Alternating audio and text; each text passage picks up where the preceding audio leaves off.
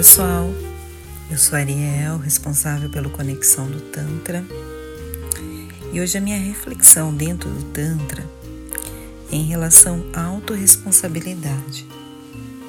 Desde que eu comecei a minha jornada com os conhecimentos do Tantra, de toda essa filosofia de aceitação, de conhecimento da minha essência, de reintegração com o meu ser, para mim ficou cada vez mais claro a necessidade de eu me assumir como protagonista da minha vida, como uma pessoa responsável por tudo aquilo que vai reger a minha vida e também tudo o caos ou a alegria ou o sucesso que a minha vida esteja depende e dependeu exclusivamente das minhas atitudes, tanto de hoje quanto do passado. Então, hoje eu queria trazer um pouquinho para vocês essa reflexão. Ao mesmo tempo, trazer também um paralelo com o sagrado feminino, quando a gente começa a estudar bastante a parte do sagrado feminino, da questão da cura, da ancestralidade, da gente curar as nossas raízes, de curar as nossas feridas e curar também todas as gerações que vieram antes da gente.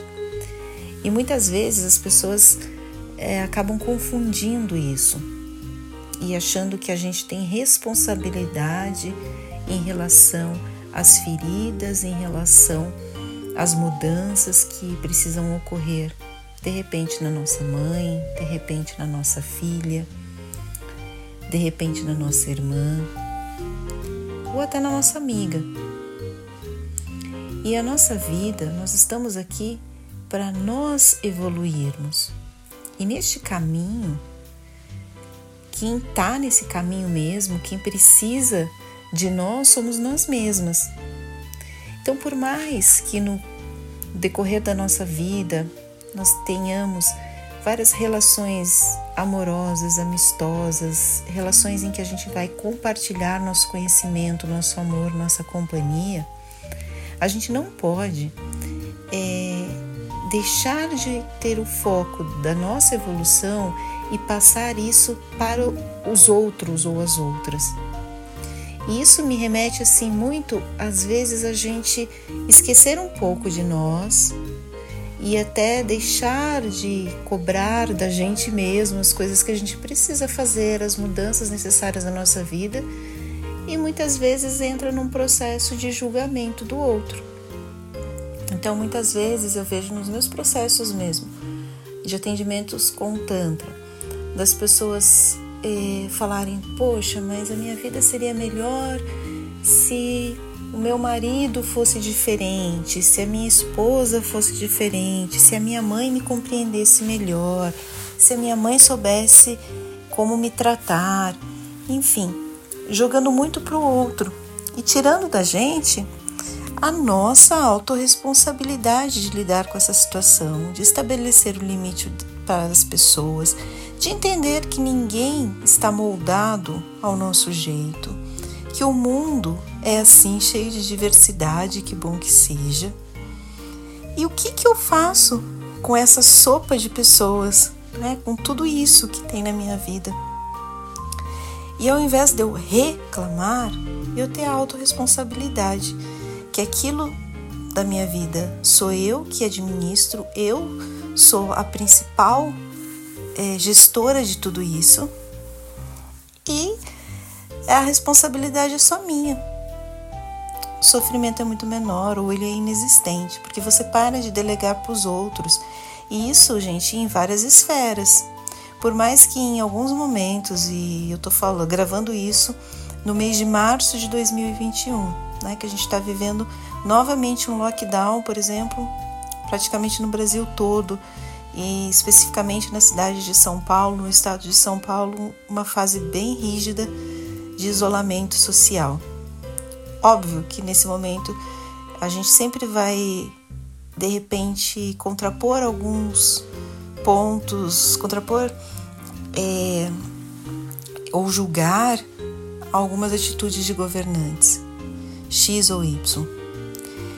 Mas se eu coloco sempre esse meu olhar da minha crítica no governador, no presidente, no prefeito, em quem quer que seja, e eu não olho para dentro da minha situação, da minha realidade, o que eu posso fazer para melhorar, o que eu posso fazer naquela situação para eu aproveitar da melhor forma o meu tempo, ou enfim, ter uma ideia, criar, eu simplesmente tive uma perda de tempo, porque aquilo simplesmente se esvaiu.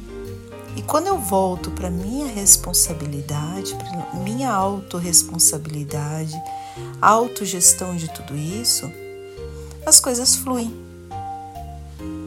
Porque você se torna a pessoa que vai resolver aquilo. E tudo fica muito mais simples. Sabendo que tudo que é resultado da nossa vida, o que a gente está vivendo, é resultado das nossas ações, das nossas atitudes. Então a gente começa a ter uns comportamentos diferentes. A gente começa a se calar ao invés de criticar. Em alguns momentos você acaba até dando uma sugestão, ao invés de reclamar sobre alguma atitude de alguém. Você se torna uma pessoa mais ativa no mundo e você busca a solução para sua vida, para melhorar a vida dos outros, você se torna alguém mais ativo e você se torna parte da solução e não fica sendo parte do problema. Isso faz com que você saia desse papel de vítima, daquela pessoa que, nossa, tudo acontece comigo, as coisas ruins estão todas na minha vida. Pode perceber, às vezes essas pessoas que têm esse comportamento de vítima parece que gostam de ter o troféu da pessoa mais miserável do mundo. Então ela fala: "Nossa, mas olha só, mas ah, então, eu também tô doente, mas olha, eu tô doente, meu cachorro também tá doente. Ah, então, o meu cachorro também tá doente, mas meu periquito. Ah, mas aí comigo também o meu carro bateu. Sabe, parece que vira uma questão assim de quem é a mais vítima, a maior vítima da situação, quem é a pessoa mais miserável. E não é esse ponto. As coisas, os desagradáveis, as coisas ruins, as coisas acontecem com todo mundo o tempo inteiro vai acontecer com você também. E quando isso acontece, que você acolha aquele evento como um momento de você perceber as suas potencialidades, de como você reage àquela situação, como você soluciona aquele caso, você cresce como pessoa, se torna uma experiência de vida. Agora, se você esbarra em cada pedrinha e reclama da pedrinha, e não vê uma solução para ultrapassar aquela pedrinha, imagina quando você tiver uma parede na sua frente. E a vida é assim, a todo momento aparecem paredes, aparecem muralhas e você tem que transpor. Isso acontece com você e com todo mundo. Ainda mais num momento como agora, em pandemia.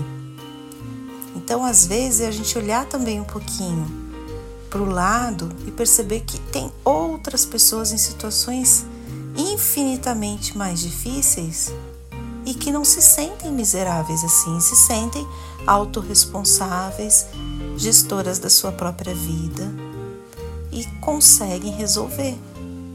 E você também consegue. Então, hoje a reflexão é esse ponto que o Tantra te dá, esse empoderamento em relação a ser você, a trabalhar suas potencialidades, a sua garra, o seu guerreiro, a sua guerreira interior, a sua deusa, o seu Deus, a sua força, através de você controlar melhor é, as suas atitudes, né? Nem, nem de controlar, mas de você verificar melhor o que acontece com você, com o outro, entender. Porque toda vez, é, a gente até fala essa palavra que controle não existe, né? Toda vez que a gente tenta controlar alguma coisa, a gente já está errado por aí. Mas a gente consegue entender melhor. Consegue entender melhor nossa mente, consegue entender melhor as nossas emoções, os nossos sentimentos. Consegue meditar, consegue estar em paz com a natureza, com o ser humano, né, com os animais, enfim. Eu acho que tudo isso, dentro do contexto do Tantra, vai fazer com que você saia do papel de vítima, tenha a autorresponsabilidade de saber que você é a única pessoa responsável pelos seus problemas, pelas suas soluções. E que bom que seja assim, porque imagina se fosse o contrário, como ia ser difícil. Que bom que seja assim. É, pessoas. É engraçado isso, né, gente? Várias palestras assim que eu ouço, acho que até foi do Leandro Carnal, a última, que ele falava muito isso, que sempre as pessoas são invejadas e nunca são os invejosos. Então eu diria, gente, sempre vai existir gente invejosa na vida e às vezes o invejoso também é você, às vezes somos nós. A gente enxerga também que a inveja faz parte do ser humano. Tá tudo certo e tá tudo bem. Eu vejo muito no meu segmento. É, muitas vezes a gente, através de muitos estudos, de muitos cursos, trabalha pra caramba. A gente lança alguns rituais com muito embasamento. Vai lá, as pessoas copiam mal e porcamente, e às vezes até o mesmo nome, e saem fazendo, e sem se preocupar delas mesmas estudarem, delas irem a fundo nesse assunto, terem os entendimentos, desenvolverem o próprio processo. E tá tudo certo, gente. Na vida é assim, tem gente que nasce para ser luz, para ser sol, para iluminar, tem gente que nasce para ficar ali na sombra daquela luz de ir atrás daquilo e tá tudo certo. Sempre tem a dualidade. E a gente não tem que se abater com essas coisas da vida. Não se abata com as injustiças. Não fique procurando toda hora a justiça. Que a gente só sofre muitos depoimentos de pessoas que eu percebo dentro do Tantra mesmo, assim, das pessoas que a gente atende, que acabam caindo em depressão, em sofrimento, tem muito dessa raiz de ficar decepcionada com os comportamentos alheios, de sofrer com as expectativas alheias. Eu diria sofrimento opcional. Se você coloca isso num outro patamar, num patamar que tá tudo certo, copiou isso, copiou aquilo, fez não sei o que, ai, deixa para lá, você sofre menos. Porque no final das contas, o seu trabalho, aquilo que você fizer da sua vida, os frutos vêm é muito certo. Você trabalhando corretamente, trabalhando com, com um propósito, com um objetivo, com amor, com dedicação, as coisas acontecem. Podem demorar, pode ser um caminho um pouco mais difícil, mas acontecem. E é isso que você tem que se preocupar. Você veio nesse mundo para ser feliz, para ser uma pessoa plena, realizada. Não se preocupe com as distrações do caminho, que essas distrações podem ser outras pessoas, outras situações, são apenas distrações. Você veio para ser uma pessoa plena, próspera, feliz. E isso tudo só depende de você. Coloca isso na sua mente, coloca isso na vida Coloca isso como mantra, coloca isso nas suas meditações, coloca isso nas suas visualizações, na sua dança, em todo ritual que você venha fazer, no seu ritual de fogo, no seu ritual xamânico, com ervas, com plantas, com flores. Adoro também, tem alguns rituais com flores que eu acho incrível, que eu gosto bastante também. Enfim, coloca tudo isso na sua vida que você veio para ser uma pessoa plena, próspera, feliz.